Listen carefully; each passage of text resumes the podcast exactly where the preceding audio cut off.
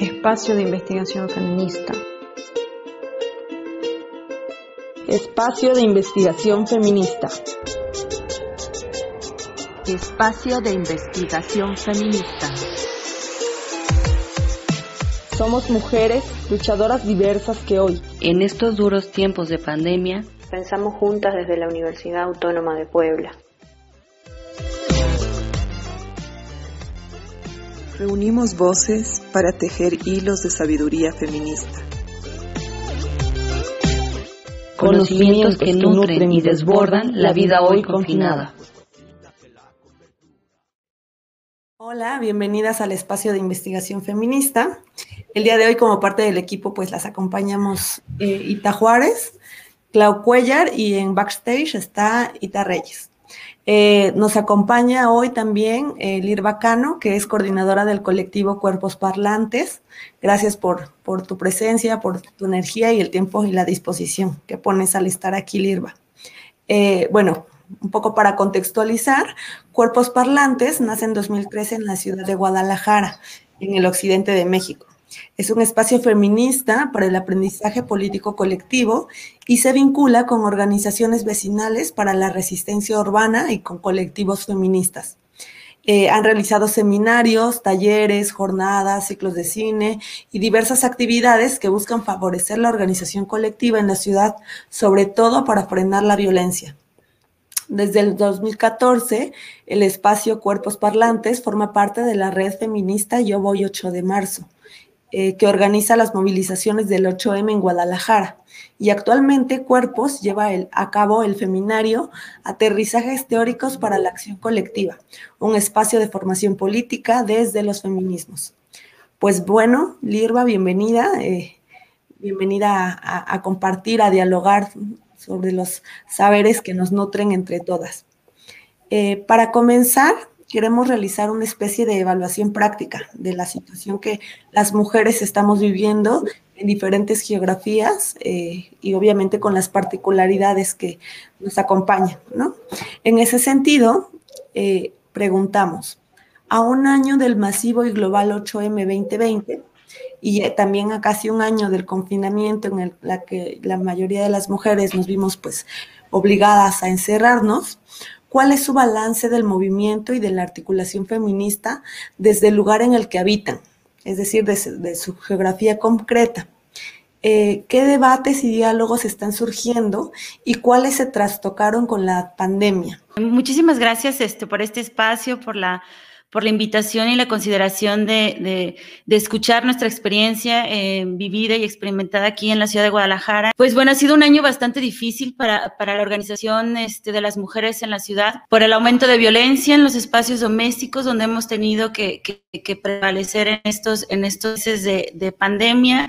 Y en general creo que... Em, nosotras desde Cuerpos Parlantes pues hemos, hemos eh, impulsado e intentado sostener los espacios de formación política porque creemos que sin ellos, sin esos espacios de encuentro, pues difícilmente podríamos seguir organizadas y vinculadas, ¿no? Que es lo que más necesitamos en este momento.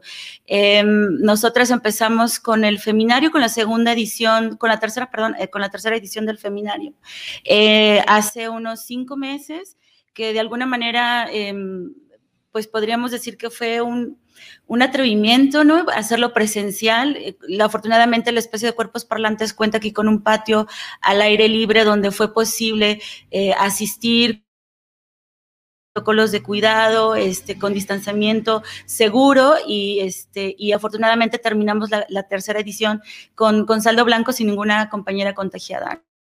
Entonces, eso nos permitió em, generar un, análisis del contexto actual en el que estamos y de estos análisis derivó la, la propuesta de pensar un 8 de marzo em, diferente con estrategias políticas organizativas diferentes, porque sabemos que estamos en un contexto inaudito, de, lleno, lleno de complejidades y en el cual se necesitan otra, otro tipo de estrategias este, colegas, ¿no? Y entonces para este 8 de marzo estamos proponiendo em, unas mesas, unos salones reflexivos, unas mesas reflexivas, donde la intención es ya no organizar una manifestación o una concentración o actividades el 8 de marzo solamente por el 8 de marzo, más bien estamos lanzando una propuesta de comenzar a organizarnos el 8 de marzo. Es decir, el 8 de marzo vamos congregando en torno a 10 mesas reflexivas con 10 temas o, problemáticas que nos organizar, pensar en, colectivo, para a partir del 8 de marzo comenzar con estrategias, con acciones concretas que se deriven de estas mesas reflexivas para realizar durante todo el año. Entonces, nuestro lema este, para este 8 de marzo será, 8 de marzo será todo el año. Gracias, Lirva, por compartirnos. Em, bueno, siguiendo la entrevista, me gustaría saber bueno, justo con esto que nos comentas, ¿no? De lo que están haciendo todo este tiempo eh, y desde este proceso de largo aliento en el que están involucradas, ¿dónde han encaminado y seguirán encaminando su tiempo y energía en este nuevo momento? Bueno, ahorita estamos decididas en, concretar acciones que, que puedan alcanzar eh, mujeres, otras mujeres que, que, que desgraciadamente por la condición socioeconómica o, la situación de, violencia no pueden acercarse al espacio o no pueden acercarse a las asambleas.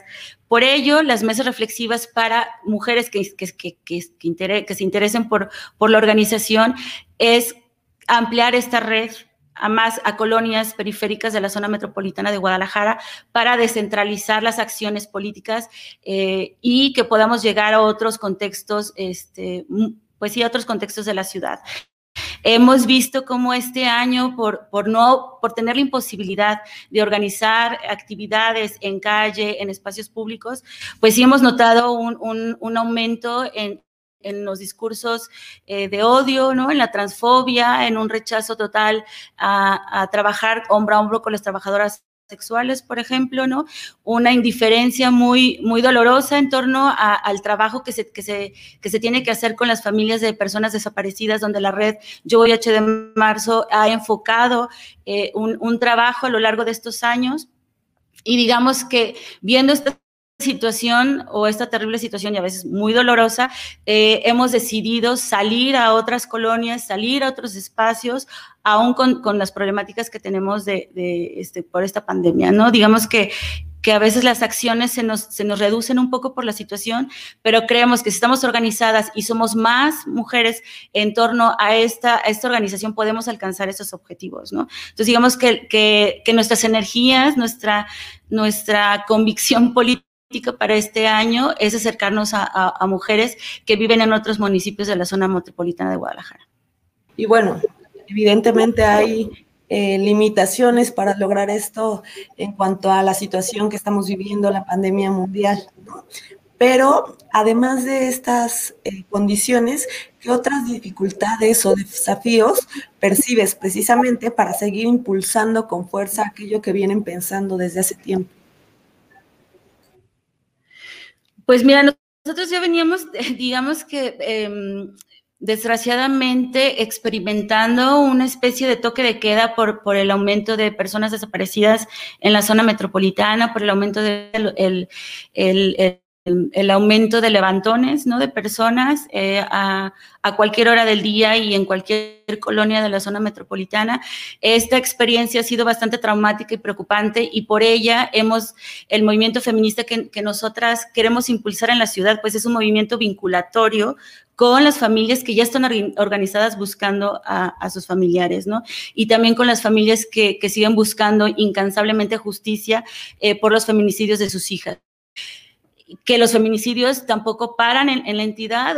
Disco está teniendo el primer lugar, tiene el primer lugar, desgraciadamente, en personas desaparecidas. Se calcula que en el estado hay más de 11 mil personas desaparecidas y esta cifra aumenta considerablemente. Se calcula que desaparecen estado cuatro personas al día, ¿no? Y también está ocupando los primeros lugares en feminicidio. Entonces, frente a esta situación, lo que lo que deseamos y, impulsar es justamente un movimiento feminista que se vincule con estas problemáticas, ¿no? Directamente. Y teniendo estos índices de, violencia, pues sabemos que, que la praxis feminista se, se, complejiza más porque hay miedo a salir a la calle, hay miedo a organizarse, ¿no? Este, pero bueno, no queda otra más que seguir eh, construyendo espacios seguros a través de la formación este, y a través del mensaje de que si no estamos en red, pues eh, somos más vulnerables. digamos que levantamos em, con mucha sí, con mucho entusiasmo este lema de me organizo para seguir viva, ¿no? Entonces es el mensaje que queremos hacer llegar a más mujeres jóvenes de aquí de, de las zonas periféricas de la zona metropolitana de Guadalajara. Sí, qué, importante lo que nos comentas, Lirva. Y quizás nos puedes contar un poquito más eh, cómo han cambiado o cuáles han sido los aprendizajes eh, del movimiento feminista en este contexto de pandemia y específicamente en su territorio y el trabajo que ustedes están realizando. Uno de los aprendizajes más profundos es eso, que tenemos que estar en red, ¿no? Tenemos que estar de alguna manera trabajando desde la diferencia, siempre en red. Ese es el aprendizaje que, que hemos que estamos, eh, digamos, al, que todo el tiempo se está movilizando, ¿no? E, y, de alguna manera ahora estamos sintiendo pues unos ataques tremendos eh, de discursos de odio, transfóbicos, y eso nos indica que todavía tenemos trabajo por hacer, ¿no? Este, que los espacios de formación tenemos que impulsarlos en otras zonas, eh, tenemos que pegarlos para, para otras edades, ¿no? Estamos planeando, por ejemplo, hacer un, especie de, seminario cortito que se va a llamar Feminismos para mi madre, donde queremos acercar la teoría y la praxis feminista a otras mujeres em, que tienen otros contextos muy diferentes a los nuestros, ¿no?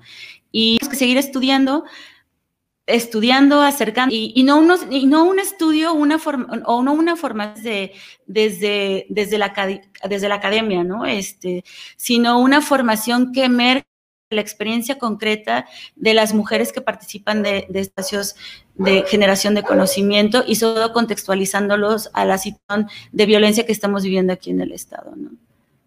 Eso que dices es sumamente importante, Libra, precisamente porque encontramos que justamente la violencia que se está exacerbando, principalmente hacia las mujeres o los cuerpos disidentes, eh, no es nada más una situación aislada, ¿no? Justo sabemos que se tejen en diferentes contextos. Y en ese sentido, el impulsar espacios como el feminario que nos señalas o el buscar concretar acciones eh, para alcanzar a mujeres que a lo mejor no pueden resistir con tanta facilidad, en realidad es una gran potencia.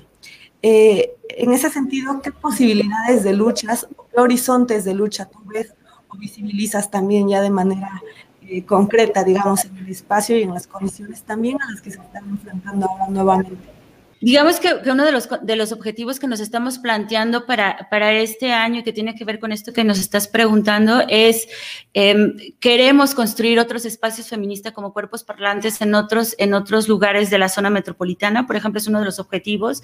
Em, deseamos también eh, impulsar talleres de autodefensa. Eh, en, las zonas periféricas del, de la zona metropolitana, incidir en las políticas públicas del Estado que beneficien a, mujeres, niñas y adolescentes del Estado. No es algo que también por ahí se nos queda un poco un poco lejano por estar organizando tantas actividades a pie de calle, pero sí creemos que ha llegado el momento de intentar construir esta agenda política con incidencia en, en las leyes del, que impulsa el Congreso, ¿no? Digamos que estas, estos tres grandes objetivos son los que vamos a intentar impulsar a partir del 8 de marzo, ¿no? Pues Lirva, muchísimas gracias justamente porque creemos que el punto de vista eh, local que nos estás mostrando también da luz a muchos de los debates y las discusiones que se están dando a nivel mundial, ¿no? Y justamente le apostamos eh, a conectar estas visiones diferenciadas para enriquecer el movimiento feminista por supuesto, a pesar de la pandemia, tiene muchísima potencia y también mucho hilo de donde tejer. ¿no? A nombre del espacio feminista te agradecemos mucho la disposición, el tiempo, eh, los análisis y la energía puesta aquí. Eh, esperamos que también sea enriquecedor para ti ya cuando conectemos eh, con las demás mujeres y las demás compañeras que nos van a estar acompañando. Así lo espero.